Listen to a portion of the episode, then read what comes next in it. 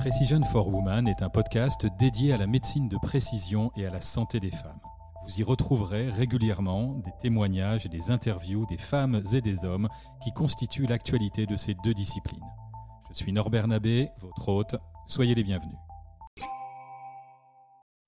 Aujourd'hui, nous sommes en compagnie de Priscilla Saraco, directrice générale de l'association Endomaine de France. Bonjour Priscilla. Bonjour. Peut-être quelques mots de présentation un peu plus développés que ce que je viens de faire? Oui, bien sûr. Donc, euh, moi, je m'appelle donc Priscilla. Je suis une patiente atteinte d'endométriose euh, et euh, dans le cadre de mon parcours et du fait que j'ai dû me mettre en invalidité assez tôt dans ma vie, je me suis réorientée pour m'investir pleinement dans l'associatif et notamment pour aider à la prise en charge des patientes et aider à la reconnaissance des droits des patientes. Donc, dans ce cadre-là, je me suis formée à la fac de médecine à Marseille et euh, j'ai obtenu le statut donc de patient expert. Et après euh, plusieurs années en tant que responsable des projets santé au sein de l'association, euh, je suis passée directrice générale donc pour la coordination de l'association dans son ensemble. On parlera tout à l'heure dans Domaine un peu plus, mais peut-être qu'on peut dire deux mots sur ce qu'est exactement un patient ou une patiente expert ou experte. Tout à fait. Donc c'est un patient qui souffre d'une maladie euh, généralement chronique euh, et qui va euh, suivre donc un, cursus universitaire qui va lui permettre d'acquérir des, des, compétences, notamment sur le recul, la prise de recul qu'on va avoir sur son parcours de soins, sur la position du patient dans le parcours de soins et dans le système de santé, et notamment pour faire le lien entre les soignants et les soignés. Euh, parce que d'un côté comme de l'autre, il va y avoir un langage qui se connaît, euh, qui, se comprend un petit peu moins. Et donc, euh, il faut pouvoir faire le lien, un peu le pont entre les deux.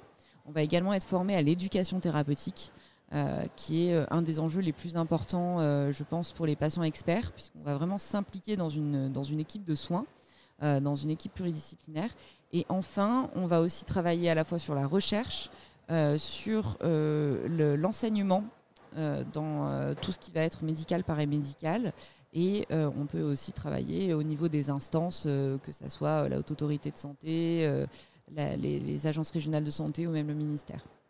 Il y a beaucoup de patientes expertes aujourd'hui en France, sur l'endométriose par exemple Il y en a de plus en plus, qui est une bonne nouvelle. Il y en a presque dans toutes les régions ou ça reste Non, ça reste quand même localisé. Voilà, assez localisé. forcément, il y en a plus à Paris, puisque, enfin en Ile-de-France, parce que c'est une des régions où il y a euh, cette formation, également à Marseille euh, qu'il propose. Euh, je pense qu'aujourd'hui on, est peut-être une vingtaine, ce qui est encore trop peu par rapport à, la quantité de travail.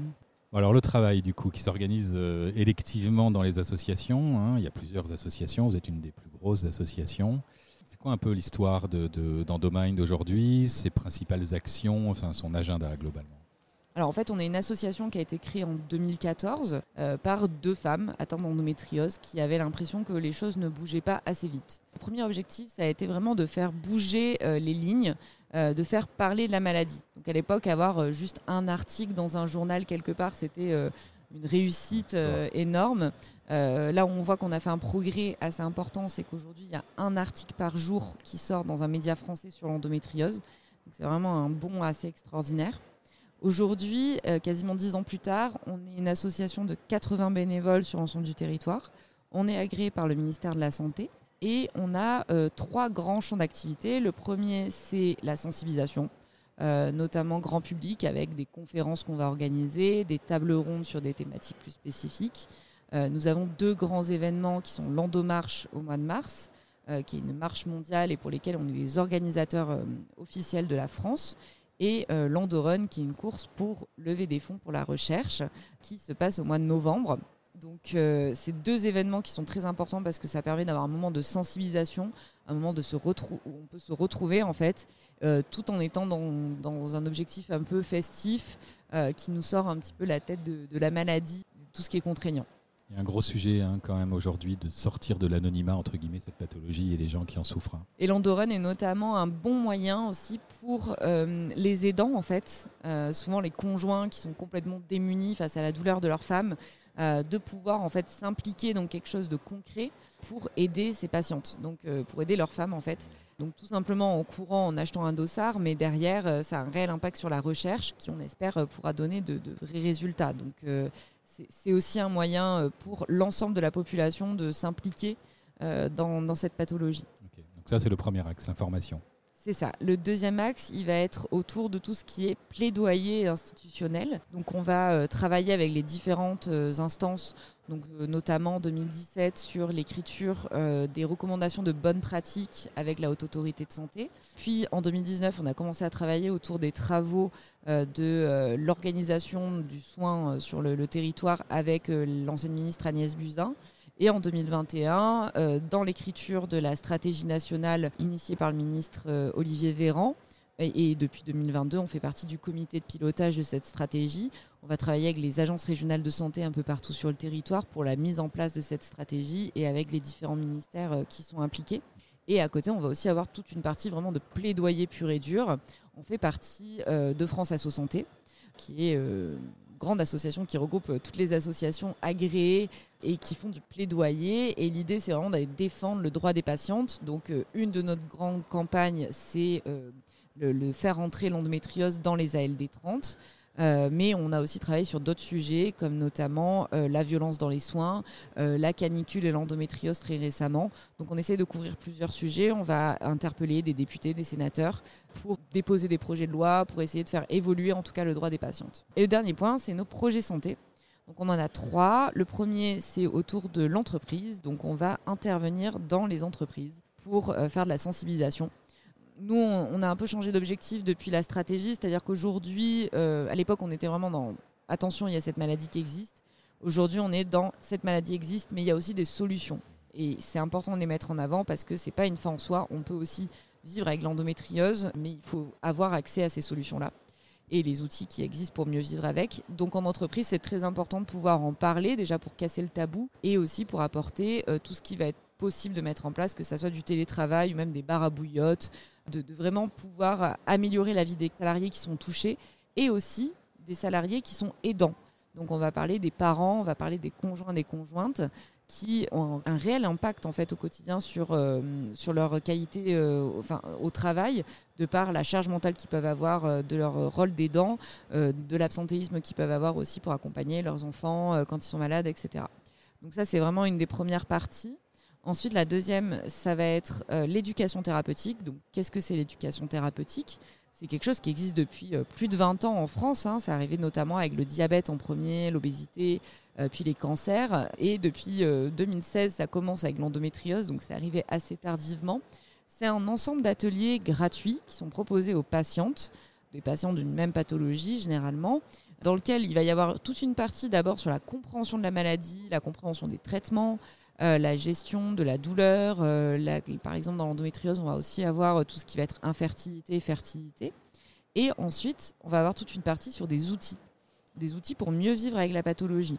Dans l'endométriose, on va retrouver par exemple un atelier sur l'alimentation, sur de l'activité physique adaptée, sur de la sophrologie pour la gestion des émotions, de l'hypnose. On a aussi bien sûr un atelier sur la sexualité, sur les aides sociales, tous ces éléments qui vont vraiment être très importants pour mieux vivre avec. Ces programmes à mettre en place, ils sont euh, validés et financés par les agences régionales de santé. Et donc, c'est quand même assez long à mettre en place. Donc, nous, notre projet, c'est d'accompagner les équipes soignantes euh, de A à Z dans la mise en place de leur programme d'éducation thérapeutique pour euh, s'assurer qu'il y en ait un maximum qui se développe sur le territoire. Aujourd'hui, on a 10 programmes sur le territoire. ça accueille entre 40 et 50 patients par an, donc il y a encore un gros travail à faire. Euh, nous, on a co-construit 8 des 10 programmes et on travaille encore avec 10 autres structures dans la construction de, ces programmes. On a vraiment l'espoir que ça puisse se développer à un maximum d'endroits. Petit aparté, qu'est-ce qui fait de votre point de vue qu'il y ait aussi peu de personnes dans les programmes d'éducation thérapeutique? Ah parce qu'il n'y en a pas assez il y, aurait, il y aurait de quoi en, remplir beaucoup plus aujourd'hui? Oui, bah bien sûr, puisque... Donc c'est une histoire de budget, ça. Oui, et, et d'administratif français qui est quand même très compliqué, puisque c'est quand même assez long, il faut que les équipes soignantes se forment. Euh, par ailleurs, ce qui est très intéressant, c'est que dans l'éducation thérapeutique, c'est pas un cours magistral. C'est vraiment un réel échange, donc il n'y aura jamais deux ateliers qui vont se ressembler. Et en fait, pour les professionnels de santé, c'est de la formation continue puisqu'ils vont apprendre de l'expérience patient à chaque session d'éducation thérapeutique et donc améliorer leur pratique, améliorer leur compréhension du vécu avec la maladie. Donc c'est très très important que ça se développe partout. Et on espère que ça se développera comme le diabète, par exemple. Je donne un chiffre, mais rien que sur le grand test, il y a 80 programmes d'éducation thérapeutique dans le diabète. Dans l'endométriose, pour moi, il y en a zéro.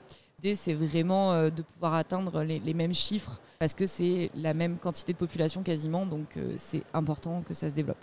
L'idée qu'on mette bien dans la tête de tout le monde que ça fait partie du soin. Tout à fait.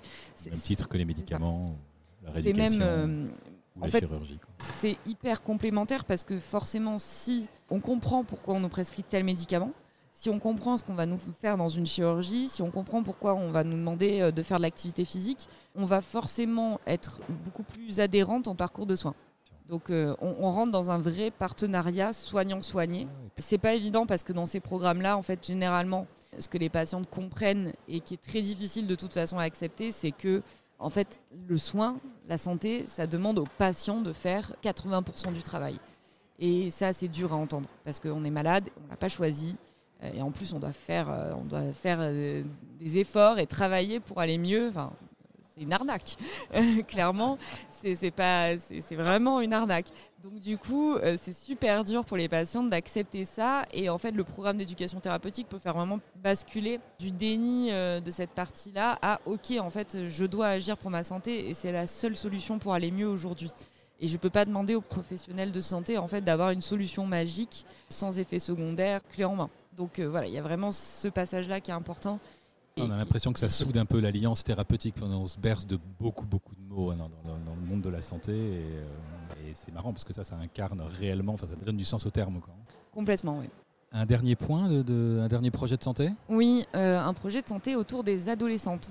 Donc, les adolescentes dans l'endométriose, c'est un grand sujet. Effectivement, aujourd'hui, il y a encore 10 ans d'errance de diagnostic, mais on a de plus en plus d'adolescentes qui sont diagnostiquées ou au moins euh, soupçonner en fait d'avoir une endométriose, ça va être difficile de poser le diagnostic à cet âge-là. Et le, problème, c'est qu'elles arrivent dans un monde qui n'est pas du tout adapté en fait à l'adolescente, puisqu'elles vont découvrir des témoignages de femmes qui ont 30, euh, 40 ans, qui ont eu 10, euh, des fois 20 ans d'errance de diagnostic, avec toutes les complications que cela entraîne, toutes les conséquences de douleurs chroniques, d'infertilité, d'isolement. on comprend bien que c'est une maladie qui évolue. Donc plus on attend, pire c'est. Exactement. Sur, surtout sur la chronicisation de la douleur qui va s'installer euh, et vraiment l'impact qui, va être euh, important sur la santé, mais aussi sur euh, tout ce qui va être professionnel, social, familial, etc. Et c'est hyper anxiogène pour ces jeunes filles et même pour les parents de ces jeunes filles de découvrir ces témoignages et de se dire oh mon Dieu, ma vie, ça va être ça.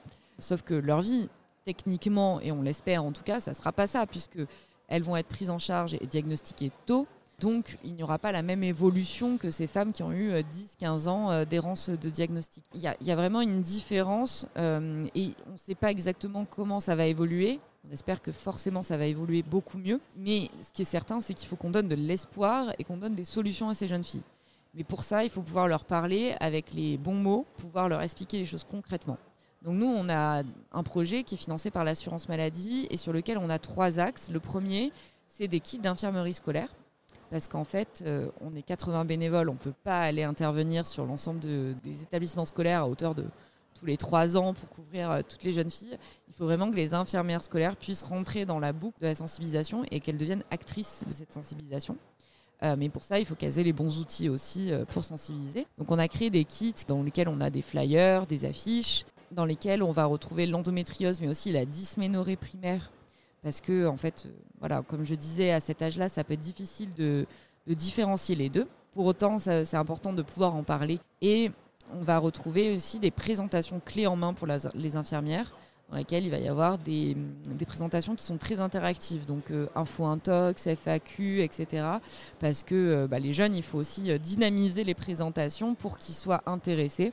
Et il ne s'agit pas de seulement sensibiliser les adolescentes qui sont touchées, mais aussi tous les autres, les jeunes filles et les jeunes hommes, qui seront des futurs conjoints-conjointes, des futurs collègues, des futurs amis, des futurs parents peut-être de, femmes atteintes d'endométriose et qui ont besoin de comprendre cette pathologie, qui ont besoin d'apporter de l'empathie euh, autour d'eux et de la tolérance, ce qui est hyper important, notamment dans le milieu scolaire. Euh. Est-ce que c'est aussi un moyen d'en parler avec l'environnement éducatif quand ça perturbe potentiellement la scolarité des intéressés Tout à fait, et on met notamment en avant euh, les solutions qu'il peut y avoir dans le milieu scolaire quand on est touché par l'endométriose, comme le PAI, plan d'accompagnement individualisé qui permet d'avoir un aménagement et d'avoir d'avoir accès par exemple aux médicaments à l'infirmerie scolaire quand on a besoin, etc. Et, et d'un aménagement au moment des examens. Donc c'est très très important de pouvoir sensibiliser ça. En fait, ça fait un effet un peu papillon ou boule de neige ça dépend comment on voit les choses, mais euh, évidemment, forcément, il va y avoir des profs qui vont s'intéresser à la question et qui vont participer à ces sensibilisations, qui vont être eux-mêmes sensibilisés, qui vont peut-être remarquer certaines de leurs élèves qui montrent des signes, qui pourront les orienter vers l'infirmière scolaire, qui aura justement ces documentations-là. Et dedans, on va mettre une double page euh, pour parler de, des filières de soins, en fait, pour expliquer ce que c'est les filières de soins, pour que les patientes dès le plus jeune âge, elles puissent s'orienter vers la prise en charge territoriale. Euh, le deuxième axe euh, de ce projet, c'est euh, une campagne sur les réseaux sociaux, puisqu'on ne peut pas dissocier TikTok et adolescents, hein, c'est fusionné. Donc aujourd'hui, quand on va sur, TikTok et qu'on tape endométriose, c'est absolument effarant, effrayant même ce qu'on voit, parce que c'est vraiment très anxiogène. Donc nous, notre idée, c'est de pouvoir apporter d'une part de l'information scientifique validée et ludique que la vidéo ne soit pas passée après trois secondes et qu'on ait envie de rester dessus, mais quand même que euh, ça donne vraiment une information qu'on dans l'éducation. D'apporter aussi des success stories, c'est-à-dire mettre en avant des personnes qui ont fait euh, des parcours extraordinaires. On a euh, quand même Hillary Clinton qui a atteint l'endométriose. On va avoir une gagnante de Top Chef d'il y a deux ans qui a fait sa finale avec ses règles alors qu'elle a de l'endométriose. Et quand on voit la vidéo, on, voit bien qu'elle souffre. Et pourtant, c'est une chef aujourd'hui étoilée. Euh, donc, euh, c'est mettre en avant ces parcours-là pour dire euh, on peut y arriver. Vous êtes quelqu'un et vous avez possibilité de réaliser vos rêves au-delà de votre pathologie. surtout qu'il y a 20 millions de personnes qui souffrent de maladies chroniques en France et que, bah, en fait, c'est très tabou, mais au final, on n'est pas seul et on est une réelle communauté. Donc, c'est très important d'en parler. Et le dernier axe de ce, ce projet, c'est le développement du coup de programmes d'éducation thérapeutique spécifiques aux adolescentes dans l'endométriose et la dysménorrhée primaire. Donc normalement, il devrait y en avoir euh, trois qui devraient voir le jour euh, en février. Euh, ce seront les trois premiers sur le territoire et euh, qui permettront vraiment de voilà d'adapter le discours lors de, ces programmes, euh, de permettre aux jeunes filles de se retrouver entre elles et pas d'être avec une femme de 40 ans et qui a eu encore une fois toutes les conséquences du retard et également d'avoir des outils adaptés. Donc notamment on a développé une petite mallette dans laquelle on va retrouver un jeu de plateau, des cartes spécifiques sur les symptômes, les types de traitement, les contraceptions, les émotions, etc., qui sont très imagées. Un poster avec une, échelle de la douleur. Et l'idée, c'est vraiment de pouvoir apporter euh, un effet ludique à ces ateliers pour transmettre de l'information, mais tout en restant euh, sur un ton assez léger pour que ça puisse rentrer facilement et qu'on puisse se dire on peut apprendre des choses euh, sur notre santé sans que ça soit terriblement angoissant. Donc, donc voilà, ça c'est très important. Ça permettra aussi d'avoir des ateliers en parallèle avec les parents pour qu'eux, ils puissent échanger entre eux, pour qu'on puisse leur donner de l'information, parce qu'au final, ils sont tout aussi perdus et c'est très important de pouvoir les accompagner. Ça, c'est nos projets. Après, à côté de ça, on va aussi travailler sur euh, la formation des professionnels euh, de santé, ou les futurs, en tout cas, professionnels de santé. On va intervenir dans des écoles de sages-femmes, auprès des internes en chirurgie, auprès des, futurs médecins généralistes, auprès des infirmières, pour vraiment les former dans l'endométriose le, et l'expérience patient pour qu'ils aient une meilleure compréhension euh, de tout ça.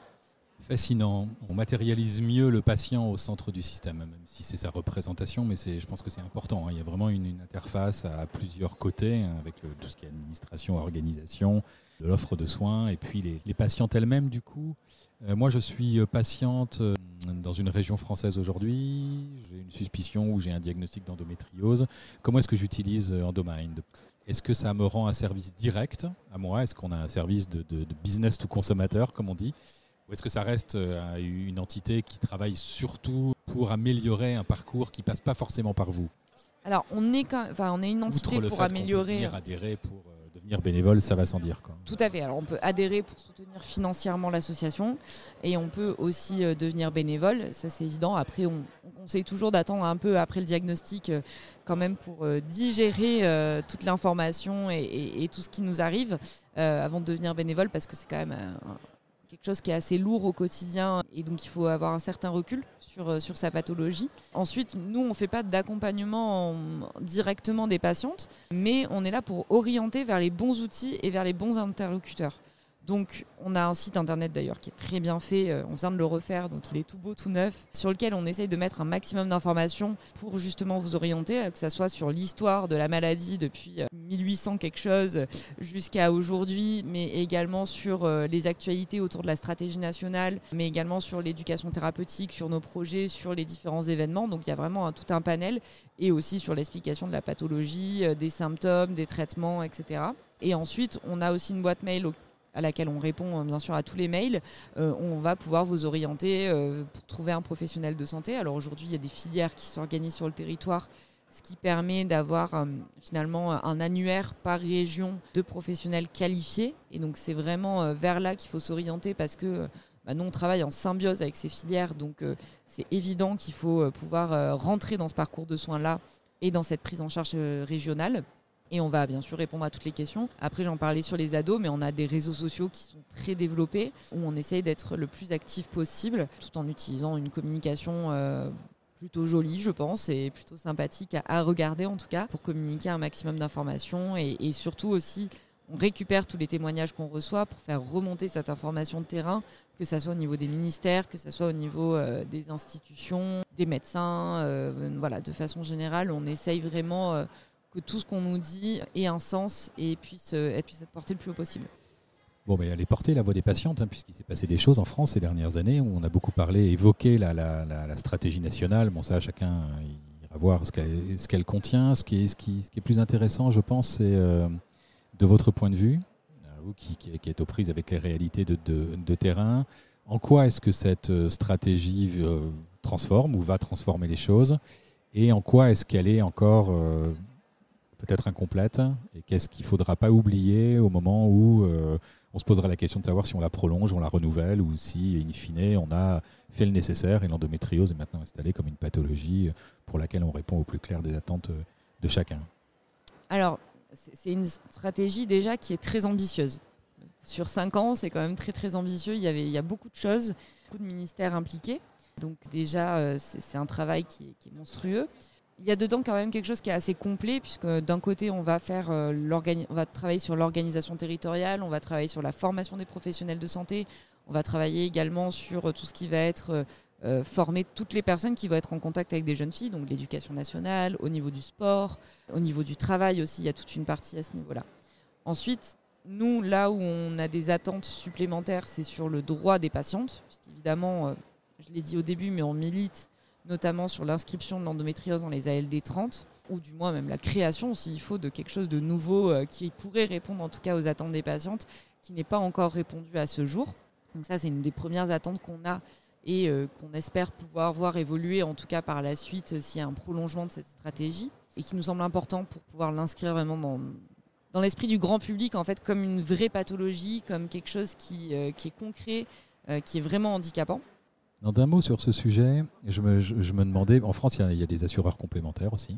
Et euh, je me demandais comment réagissait, le, parce que l'assurance maladie est fortement sollicitée depuis longtemps hein, sur ce sujet du remboursement à 100% de l'endométriose. On comprend que c'est complexe, qu'il y a beaucoup de formes, etc. etc.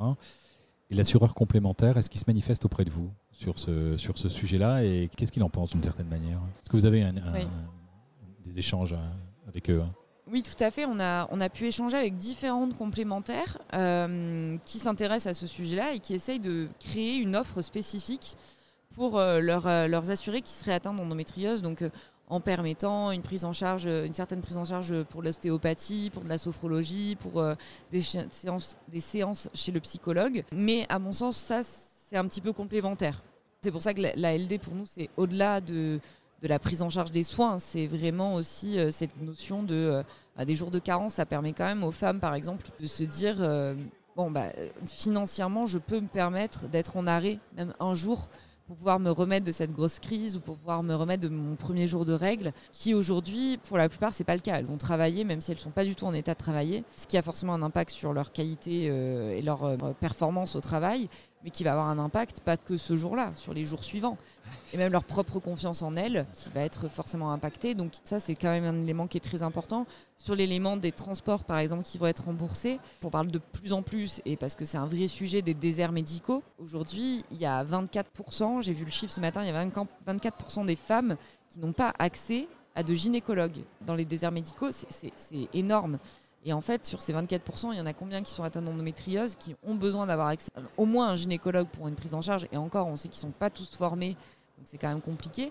De pouvoir avoir une prise en charge pour un train, pour un déplacement, pour pouvoir aller voir justement un spécialiste, ça permettrait à ces femmes-là d'avoir accès en fait aux soins, tout simplement.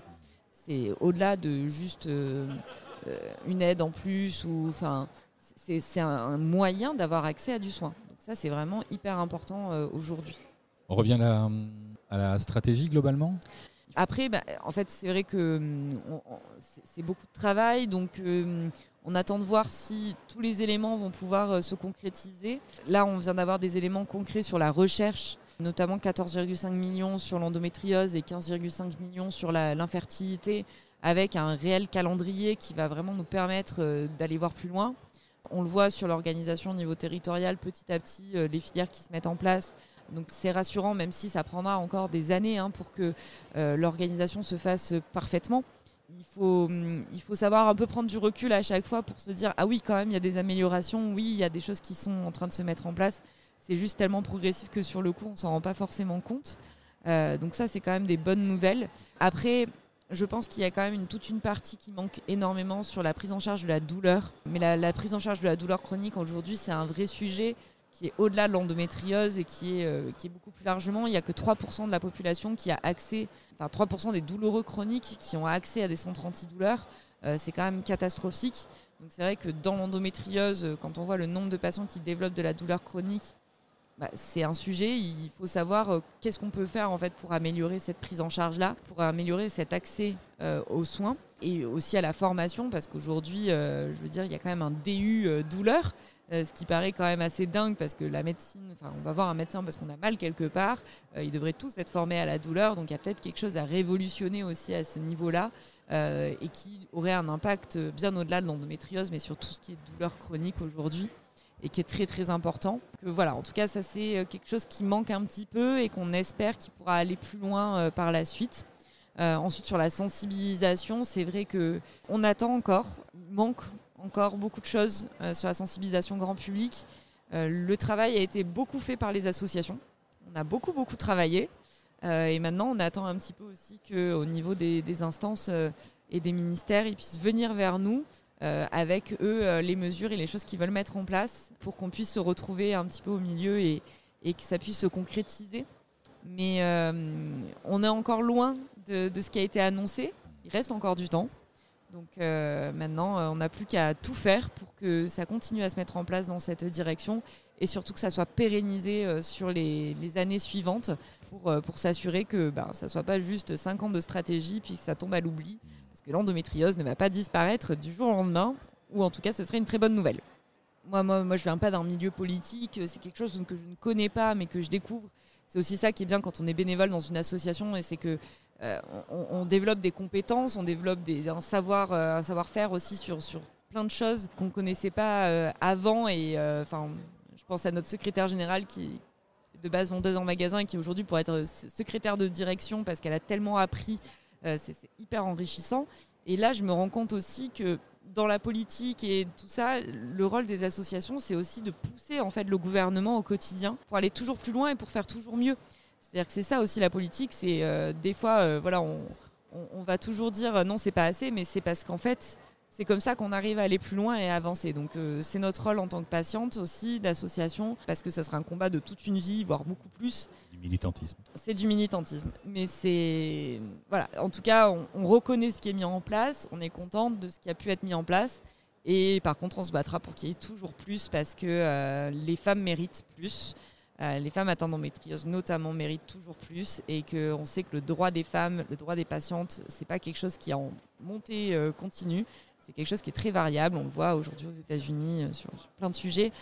donc il faut le défendre en continu tout le temps. Merci infiniment Priscilla et à très bientôt. Merci.